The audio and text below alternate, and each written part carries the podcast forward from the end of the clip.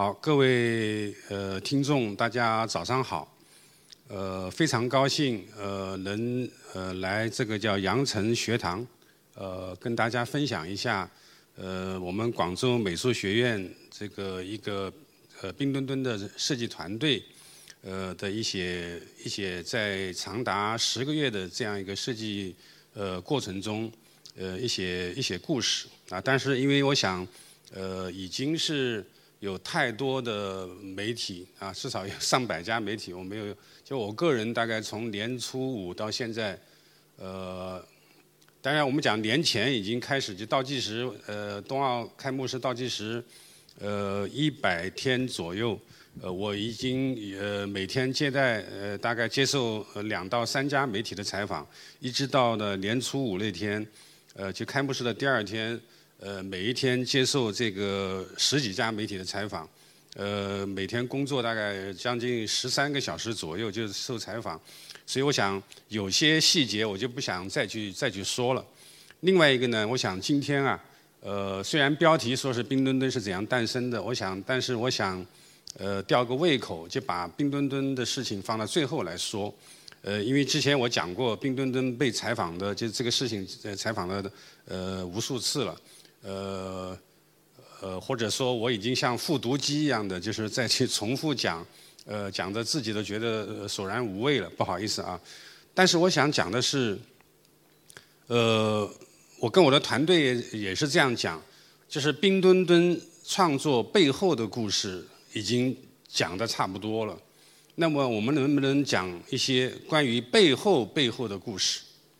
啊，其实背后背后的故事讲的是。对于我们团队的每一位人啊，包括我作为这个团队的负责人的一些思考，就关于如何啊，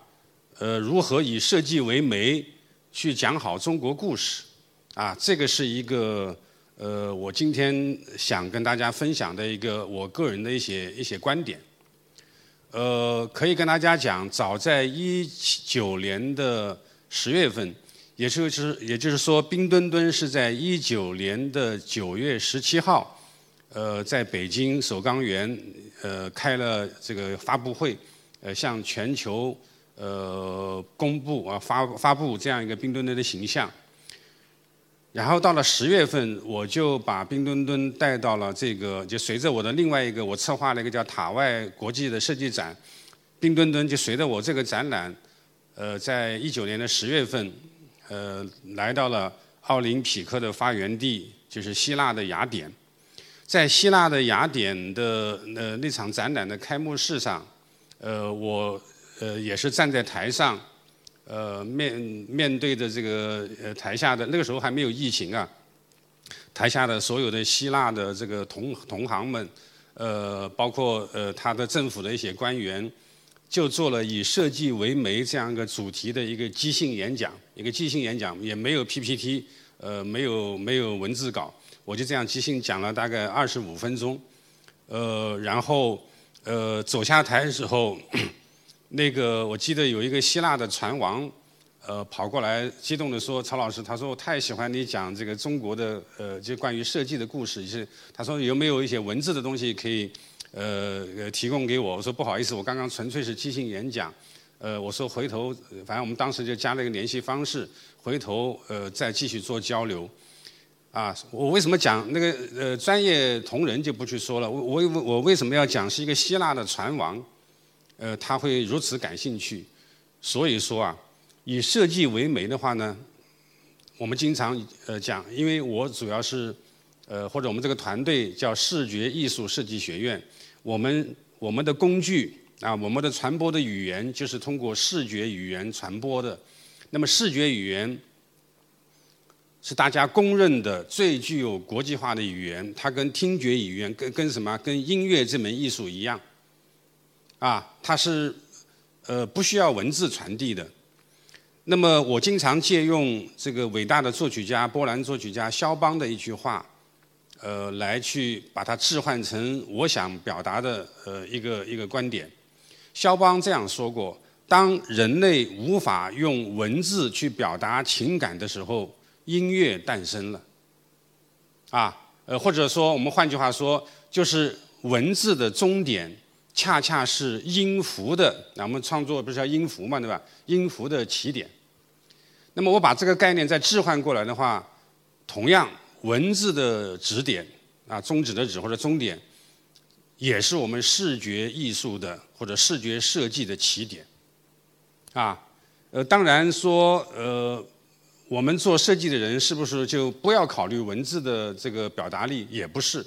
啊，呃，顺便做个广告，明天我会在呃广州的购书中心呃去呃做另外一个分享会，就是我写了一本书啊，一本杂文集的那个那个那个那个呃首发吧，就是那个签签签名售书仪式。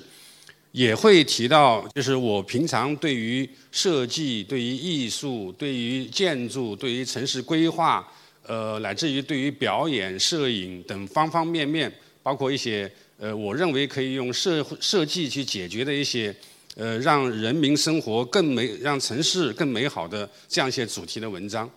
啊，那么所以说，我也会用文字去呃表达我想表达的东西。啊，这个不矛盾，或者这样说，就一个人呢，他总而言之，他有表达的欲望，或或者说他有一种表达的呃技能。啊，这个技能这个词用的不不一定贴切啊，呃，那么他不不管啊，或者是呃这样说吧，只要他有思想、有理念、有观点，他不管转换任何一种工具或者媒材。啊，或者一种语言方式，他都会表达。也就是说，我们说这个人不会用语言表达，会用呃图形表达。呃，确实有这样的人，啊，有这样的人，就呃说某些人可能不善于口头表达，呃，只善于这个用用用其他的方式，用文字或者其他的方式表达。但是总而言之，我想他一定要先有内容和思想。才谈去表达，表达从来不是一个技巧的事情。我不认为你去看一本书，说是我们今天在图书馆，对吧？我不认为你看一本书是要怎样，或者三分钟保你，或者十分钟呃保你学会用口呃有有口才，对吧？锻炼口才，我不相信这样的书，我从来也不看这样的书。那么呃，我甚至于写过一篇文章，呃，当然可能很偏激啊，很极端的，我这样说。我不希望我们的学生跑到书店去，包括呃到图书馆来看书，去看一个是以“怎样”二字开头的那本书，以这样的书名，怎样画速写，怎样做摄影，呃呃，包括包里什么几天会干嘛的，呃，我觉得这种书名啊，它带有一点是成功学啊，我个人认为是成功学在作祟。啊，包括我们讲很多机场的书店，它的视频里面播的那些影像，呃，都是那些好像目前比较红的，呃，这个这个这个这个，呃，或者说呃大发达的这些人的视频，啊，似乎听了以后你就成为了他。我们谈到文化，文化用我的话来说，不是打造出来的，是生长出来的。我们不要相信一个某某品牌、某某企业，他在台上口这个呃叫什么？这个信誓旦旦的说，我们要把这个品牌打造成某种文化。呃，我个人建议你不要去相信他。啊，我为什么先不去讲冰墩墩？我想讲冰墩墩是讲的又是回到那个一般媒体呃关心的那些。呃，那些那些表呃，甚至于虽然是挖掘背后的故事，这些我觉得还是趋于表面的、趋于技术层面的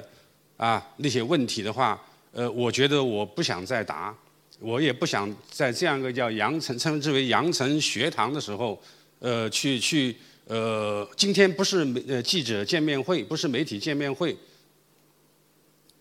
啊。呃，所以我想，我先想把我的想法如何用设计为媒去讲中国故事。为什么以设计为媒呢？我今天想讲，包括我们设计师本人在内，你都不是一个终端产品，啊，你是一个媒介，你是一枚介质。用我的话来说，我是在几年前，呃呃，设计杂志采访的时候，我是这样回答的，所以他后来当做标题的。设计师是一枚介质，它不是一个终端产品。说我曹雪只会干，我是会设计这个遥控器啊，这个这个翻页器，呃，或者说我是一个交通工具或者汽车设计师，我的终极的表现，我对于自己和我设计呃这个设计的所谓作品的呃描述，就是我是终端产品，我就会干这个，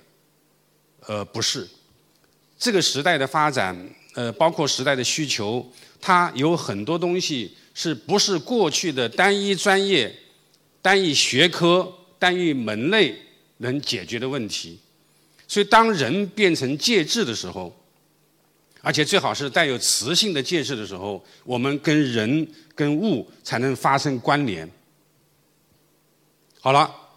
那么你同样，你人都作为介质了，你设计的那枚东西、那个产品，比如我们以工业设计为例啊，你设计的一一枚遥控器，它都是介质，它也同样不能称为终端产品。说我是设计手机的，我是设计遥控器的。那么遥控器它在使用的时候，我们是一个手握住它，我想讲的是传统的遥控器啊，就按键式的。那么是否？你当常用按键的那个布局跟大跟拇指之间的那种关系，它是不是在交流呢？在交互呢？在沟通呢？那么包括我按下去按下去那种轻重的那种阻力感，它是不是在交流呢？它还是媒介，它都不是终端产品。包括你家里面用的冰箱，你们知道为什么我们今天家里面用的冰箱的？冷藏室在上面，冷冻室在下面。而回到上世纪八十年代或者七十年代末，我们全球所有的冰箱一定是冷冻室在上面，冷冷藏室在下面。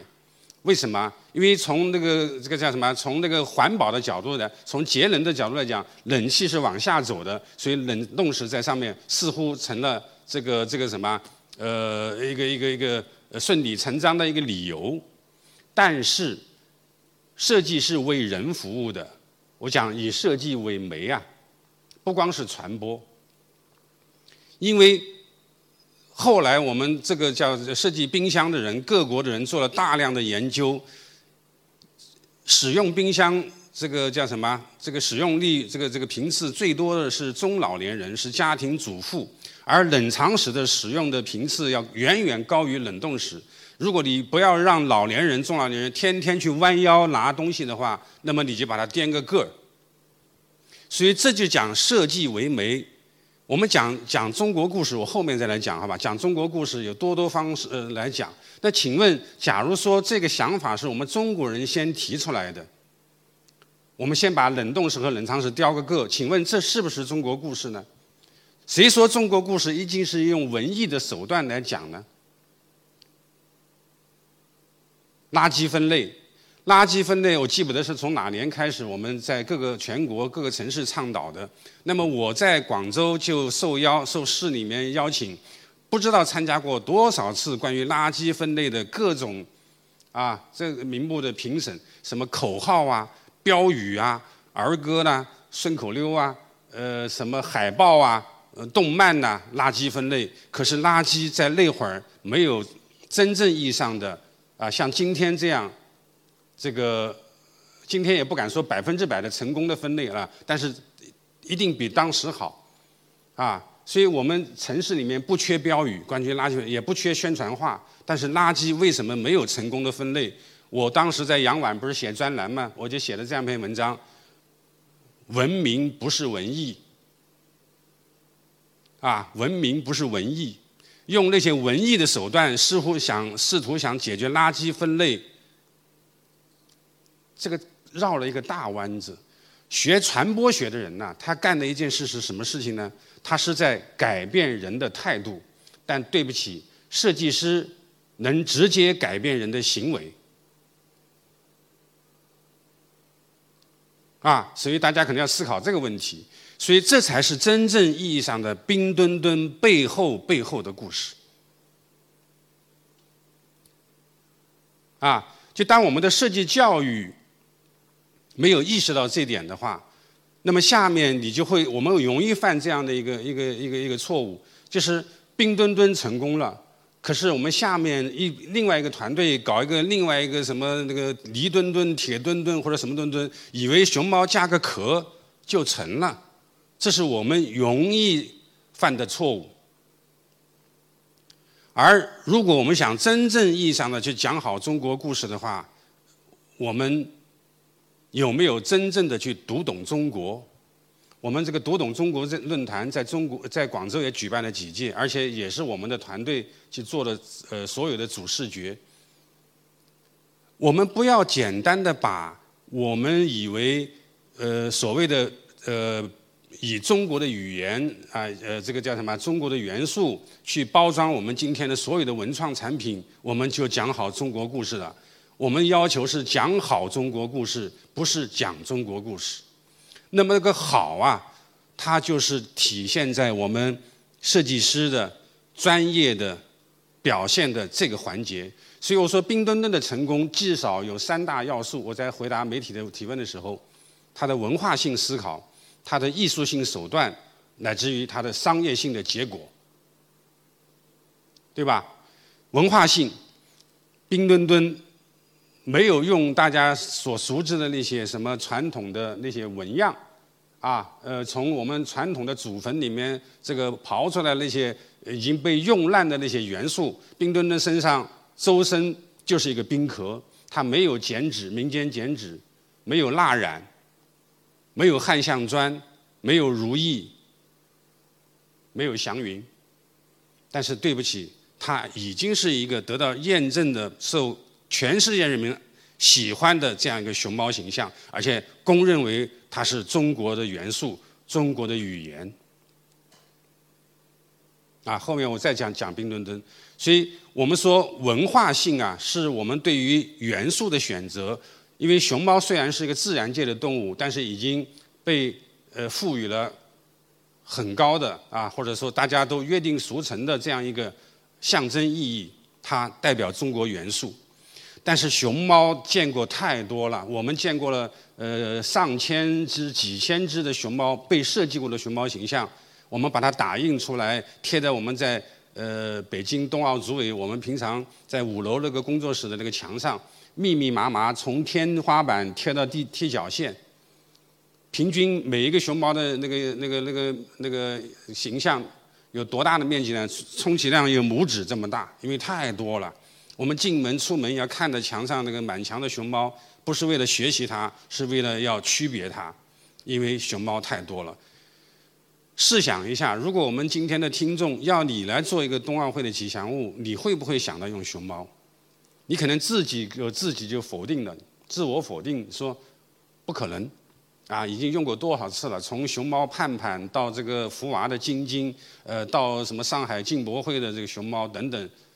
呃，更不要说四川本省那个内部这个啊熊猫的这个产地，呃，说太太多的文化活动都用熊猫，而我在做冰墩带着平团队做冰墩的的时候，就修改阶段。我还去了几趟，呃，那一年一九年我就出了三趟国。我去到任何一个国家都会发现，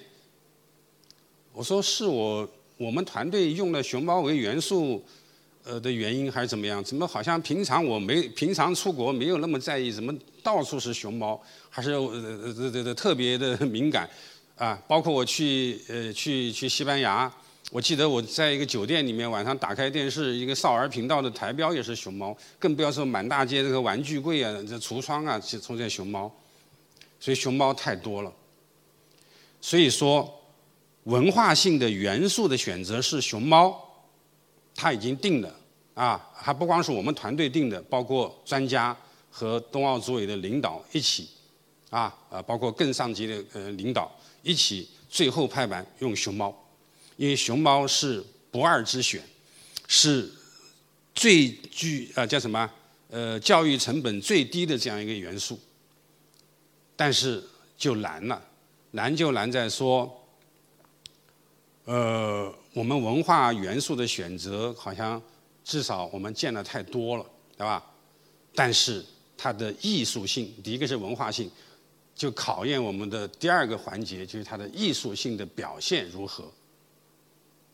啊，啊，如果说熊猫是故事本身的话，我刚才讲讲好中国故事和讲中国故事的差别。如果说熊猫是故事本身的话，那么讲故事的方式啊，就变得特别重要。所以我们讲了这样个故事，我们给熊猫因为冬奥会冰雪运动加了一层冰壳。它立马就跟我们见到的所所有的熊猫形象都不一样了，啊，当然还有它的对于五官呐，这个精益求精的这些推敲，这个我后面再讲啊，后面再讲，啊，呃，它的艺术性，啊，呃，日本导演就我接受了四家日本媒体的采访，啊，这个包括 NHK 富士呃电视台，还有这个叫什么？呃，日本共同社，那么其中这个日本导演竹内亮对我的采访，他这样问，他说：“曹老师，我今天代表日本的观众问你一个问题啊。”他说：“我们日本人把这个熊猫这个带回国以后，啊，他们拿到手上，这个三百六十度的去旋转啊，或者甚至于更多维度的这样去旋转，说找不到一点。”呃，关于熊猫眼叫什么五官的位置的瑕疵，就设计的瑕疵，他说太棒了，啊，他们的意思就是我们日本的这个动漫大国啊，动漫帝国都被降服了。他说你们是如如何做到的？我说你看到的是果，我们讲因果关系嘛，而我们长达七个月的修改的因啊，就决定了你那个果看到的果。所以我们说视觉传达，传而有达。而我们太多的人做的设计啊，只是自娱自乐、自说自话，它传而无达。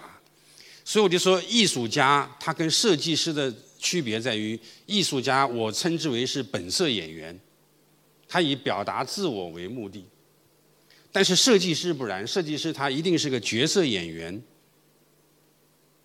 啊，他从某种意义上讲，他比本色演员更难。就是今天我要演演个军人。明天我要演个高知，啊，高知，然后后天我要演个工人，大后天我要演个儿童，你是否用你在生活中洞察到那种体验，啊，把这个角色给悟到，然后为特定的人群，去去去什么表达？所以我说这个这个我们讲不要去，我反复强调不要去做表面文章，说以设计简为为好，我们好看，啊，呃，或者你认为那个好看，再加点中国元素，再加点时尚感，它就一定能讲好中国故事了？没那么简单，啊，没那么简单，啊，好，我后面再去说冰墩墩的故事，好吧？因为今天的可能大家主要是冲着冰墩墩来的，但是我想讲。设计师能不能从身边开始就服务你，从服务你的这个区、这座城市，乃至于到国家？啊，所以在冰墩墩一九年发布的之后，我回到广州的时候，呃，广州市委呃宣传部包括新闻中心搞了这样一个媒体见面会，我在那个会上我就讲到这样一句话。当你把手上每一件小事做好的时候，或许有一天，大事会轮到你。如果说广州城市形象是一个小事的话，但是我觉得它对一座城市来讲也不算是太小的事情。那么我之前找到我，我要去做。所以说，很多人可能知道我在一七年做了这个广州城市形象标志，呃，也是广州。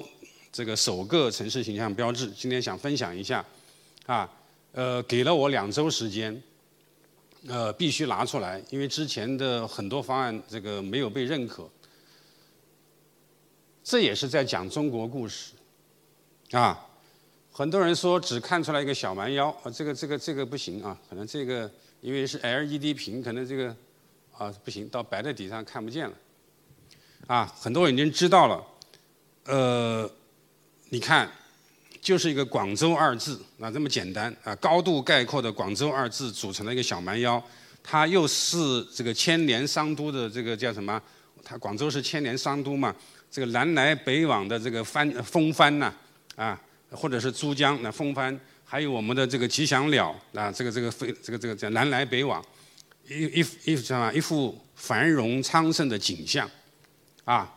然后大家可能也知道，我讲过多次这个故事，我把下面那个鸥啊，就是周的那个鸥，把它点亮成彩色的，因为那是我埋了一个伏笔。讲广州，我希望它永远是 open，是开放的城市，是包容的城市。我们说大道至简，大道至简可能是一直是我在设计的这个这个生涯中所追寻的一种境界。不要说多余的话，啊，你们知道那个法国哲学家帕斯卡尔说过这样一句话，他说：“如果我还有时间的话，我一定。”想方设法让我这句话变得更短一些。可是我们有些年轻人，包括他写写论文的时候，或者写写其他的文章的时候，他是这样的：他上交作业以后说：“曹老师，对不起，因为时间不够，我写的不够长。”你们听明白我的意思吧？哎，啊，我我不想去展开去讲，啊，所以最后精简到不能再。啊，再减，冰墩墩亦然。冰墩墩的身上，我刚刚讲了，除了那层冰壳，没有任何一个多余的一个一个东西，一个元素。啊，如果想讲好中国故故事的话，我们潜意识里面说，我们在保险里面上个保险，我们能不能加一点如意啊，加点什么在身上啊？我们能不能把熊猫的这个黑眼圈，呃，去加一个京剧脸谱啊？这个是举手之劳的事情，但是通通没有这样做。